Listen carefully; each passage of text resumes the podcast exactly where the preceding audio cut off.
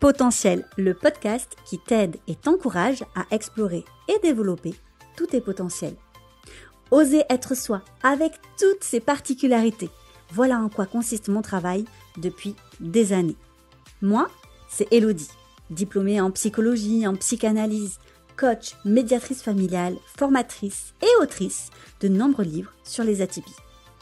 Moi-même concernée, multipassionnée et au multipotentiel, j'accompagne les atypiques à trouver du sens à leur vie, tout en restant alignés avec qui ils sont.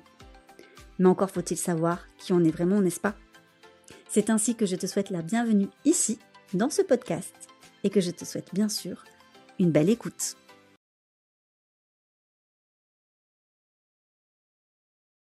Pour ce premier épisode, j'avais vraiment envie, eh bien, de mettre directement les pieds dans le plat, ou plutôt de revenir à la base des bases.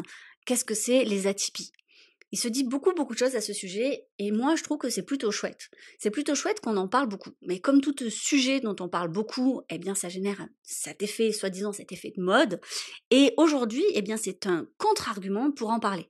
Parce que bien de suite les gens se disent oh là là c'est un effet de mode, ça sert à rien, tout le monde est atypique de nos jours. Et alors, ça peut être positif, mais tu l'as compris, eh bien, ça a son côté négatif. Parce que oui, bien évidemment, il y a cet effet de mode. Mais je crois vraiment que une fois qu'on a passé cet effet de mode, on comprend mieux le sujet, en l'occurrence les atypies. Et tu vois, en vivant au Royaume-Uni, moi je trouve qu'il y a une vraie différence. C'est-à-dire qu'il y a quand même quelques années d'avance euh, dans le milieu anglo-saxon. Je ne connais pas tous les pays, bien entendu, mais de là en tout cas où je vis, parler d'atypie avec les professionnels, je trouve que c'est beaucoup plus facile qu'en France. J'ai beaucoup plus de retours eh bien, de parents qui sont confrontés à ça. Oh là là, mais tous les parents maintenant disent que leur enfant est HPI. Ah oui, de toute façon, tout le monde se dit hypersensible. Ça, je trouve que c'est vraiment quand même très culturel et propre. Alors, à la France, je ne connais pas pour les autres pays francophones comme la Suisse ou la Belgique, mais en tout cas, ce sont des retours, des témoignages qu'on entend beaucoup trop. Et je pense que c'est tout simplement parce qu'on a encore beaucoup de retard en France sur ces sujets-là. On le comprend que maintenant, on le connaît que maintenant, et on essaye de faire le tri avec tout ça. J'ai bon espoir, mais tu l'auras compris, je suis plutôt optimiste, donc que dans les années à venir, on arrive à faire la distinction entre le vrai et le faux. Mais il faut bien se dire que c'est de toute façon un sujet qui est toujours encore, et c'est ça c'est plutôt chouette, mais en développement. Les études ne s'arrêtent pas et finalement ce n'est pas si vieux. Donc forcément, peut-être euh, demain des informations que nous aurons et qui viennent peut-être remettre en question ce que l'on pensait déjà savoir. Alors quand on parle d'atypie bien sûr, tout le monde est atypique, on est d'accord dans le sens tout le monde est unique, tout le monde est singulier. Ça, je pense que c'est ok pour tout le monde. Et en même temps, bah, on se ressemble tous quand même. Mais quand on parle d'atypie, on parle plutôt de neuroatypie. Enfin, en tout cas, le terme, ça veut dire neuroatypique. Alors, qu'est-ce que c'est en fait neuroatypie? Et ça, c'est très clair, c'est très scientifique. C'est avoir un fonctionnement neuronal différent. En fait, c'est juste ça. Alors, ça ne veut pas dire qu'il y a un cerveau euh, structurellement totalement euh, différent, bien évidemment. Je pense que, bah voilà, si tu regardes deux cerveaux, euh, tu verras pas la différence.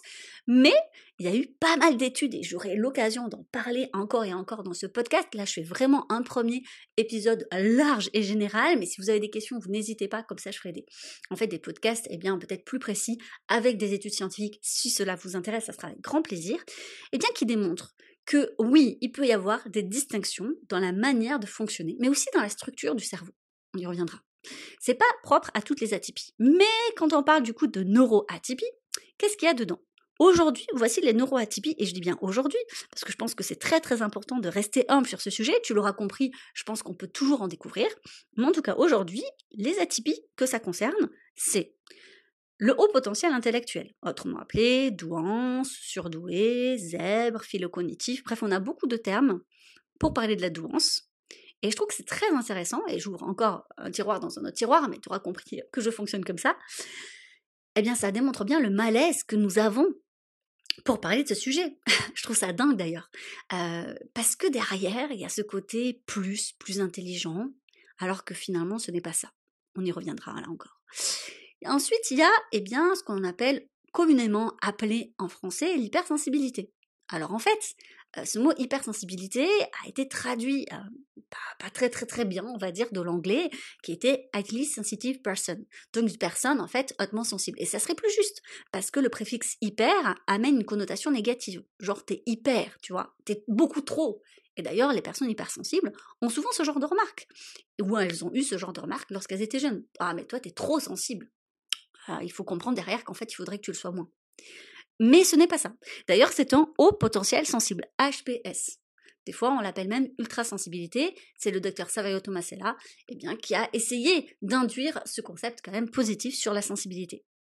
Ensuite, une troisième atypie, nous avons le TDAH. Donc, vous savez, tout ce qu'on appelle hyperactivité, trouble de l'attention, voilà. Donc, ça, c'est aussi une autre caractéristique. Ensuite, on a TSA. TSA, donc, c'est le trouble du spectre de l'autisme autrement parlé, autiste. Alors, euh, on entend un peu tout aussi, on entend Asperger, voilà, c'est encore autre chose. Il y a aussi, qu'est-ce qu'on dit, il y a aussi euh, autiste de haut niveau, j'entends aussi ça, ces choses-là. Ça, existe encore, bref. En tout cas, on va parler maintenant de, spectre de l'autisme. Et enfin, on a les troubles 10. Donc, tu connais un petit peu, je pense, tous les troubles 10. Euh, c'est c'est tout ce qui est dyscalculie, dysorthographie, dysphasie, ce genre de choses. Donc, tu vois, là, tu as les cinq grandes atypies. Et en réalité, c'est pas rare de les cumuler. Moi-même, j'ai cumulé toutes en fait. Je les ai toutes.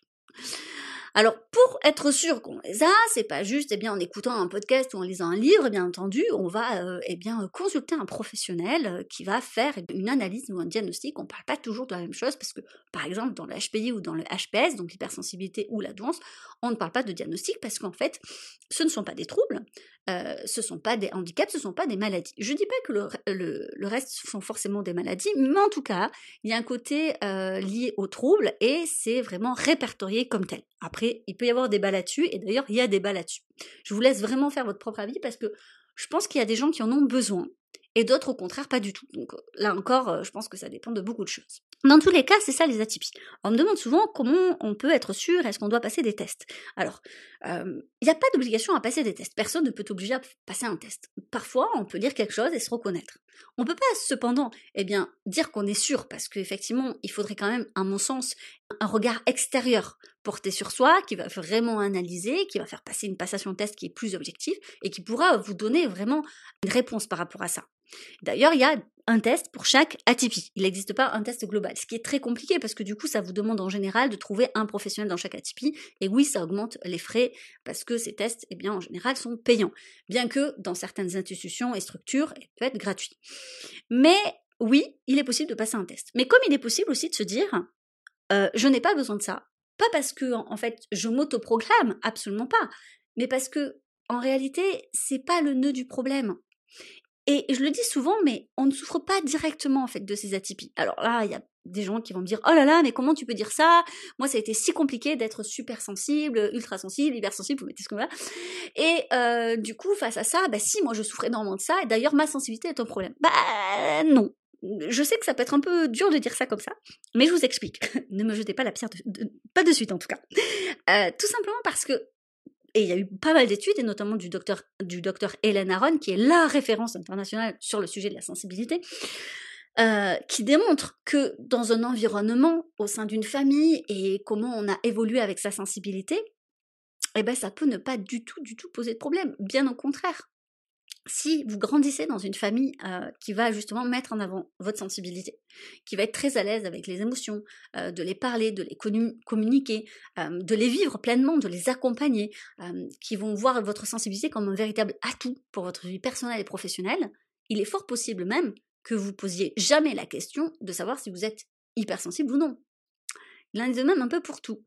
Ça ne veut pas dire qu'il n'y a pas d'impact direct, ça veut dire qu'on n'en souffre pas vraiment. En fait, on va souffrir des conséquences liées souvent au regard des autres, à l'incompréhension des autres, au fait que parfois il y a des milieux qui ne sont pas adaptés, comme par exemple si je reprends cet exemple de l'hypersensibilité, un milieu très bruyant pour quelqu'un qui aurait une hyperesthésie auditive, c'est-à-dire qu'au niveau de l'audition, c'est très très sensible, et donc un décibel qui serait peut-être normal pour quelqu'un qui n'est pas hypersensible serait vraiment trop haut et trop douloureux, là on est ok.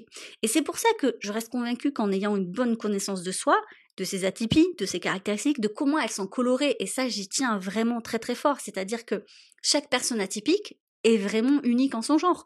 Il n'y a pas deux personnes hypersensibles similaires. Et c'est pour ça que souvent avoir un regard extérieur neutre d'un professionnel qui est compétent et formé bah, va vous permettre de mieux comprendre comment cette atypie se colore avec qui vous êtes. Parce que on évolue finalement dans un environnement et c'est pas du tout pareil si vous vivez avec moi au fin fond des Highlands où vraiment je ne suis pas trop sursollicitée que plutôt si vous vivez, je sais pas, en plein Paris avec beaucoup de bruit. Euh, je n'ai rien contre Paris, bien évidemment, mais c'est pour que vous puissiez comprendre que l'environnement qu'on choisit va forcément aussi impacter.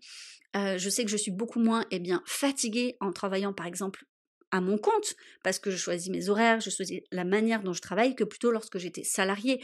Euh, très vite le soir, j'étais épuisée parce qu'en fait, j'étais tellement sursollicitée de aussi tous les contacts sociaux qui sont plus compliqués pour moi.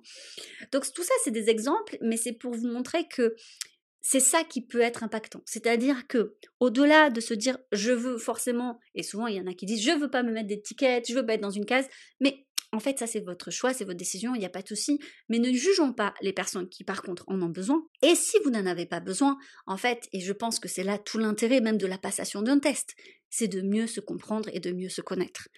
Alors soit eh bien, on le fait avec un test parce que, eh bien, le test est censé permettre euh, pas juste de donner un chiffre comme pour le QI ou juste de donner en fait une étiquette, absolument pas. Le professionnel n'est pas là en fait pour vous donner une étiquette, mais plutôt pour vous expliquer votre fonctionnement. Et ça, ça, ça peut vraiment vous aider. Ou bien, effectivement, vous n'avez pas besoin de ça et vous allez creuser directement la piste du fonctionnement sans chercher le mot. Il y en a qui en ont besoin, il y en a qui n'en ont pas besoin. Dans tous les cas, c'est totalement respectable parce que c'est votre choix. Voilà, c'était juste pour essayer de peut-être éclairer ce que sont les atypies. J'essaie de faire rapide, mais bien sûr, si vous avez des questions, n'hésitez pas, j'en ferai un épisode un peu plus complet. Et sur ce, eh bien, N'oubliez pas de développer votre potentiel.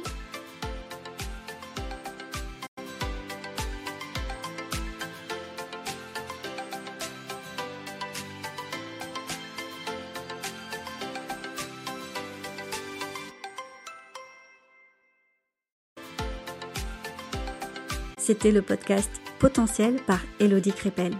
N'hésite pas à laisser une note, un avis et à le partager. Je te dis donc à lundi prochain pour un nouvel épisode. Belle journée